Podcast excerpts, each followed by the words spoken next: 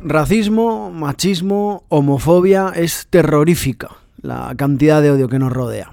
Estamos polarizados, cada vez más. Estamos divididos por lo que creemos o por lo contrario. Pensar en conciliar se vuelve un auténtico imposible. La crispación, cuando yo era pequeño, estaba resumida en los momentos al volante.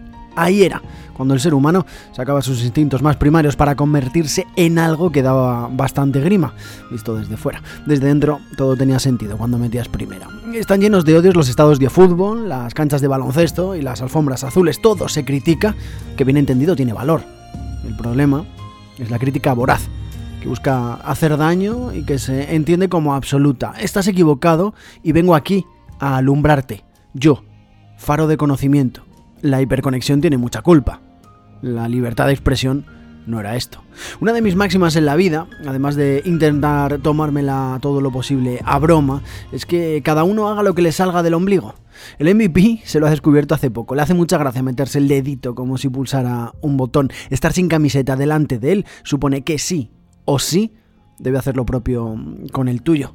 Para él todo es novedad, la vida. Hace con eso y con cada cosa que descubre lo que considera oportuno. Actúa con convicción y por experimentación o en busca de la carcajada y la felicidad propia y ajena. Quiero que siempre haga lo que considere oportuno, en cada momento, por repetitivo que suene. Estoy seguro, audiencia inteligente, de que sabes a lo que me refiero.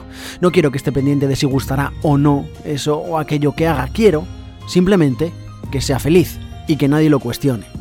En cuanto pueda comprenderlo, le diré que la libertad de expresión no tiene nada que ver con decir lo que te dé la gana en el momento que quieras, que esto no va a devolcar tu frustración en 240 caracteres opinando sobre el peso, la sexualidad o el color de piel de quien sea. Es importante que también entienda eso, que el racismo, el machismo o la homofobia no son coartada de ninguna reivindicación y que no todas las opiniones son respetables.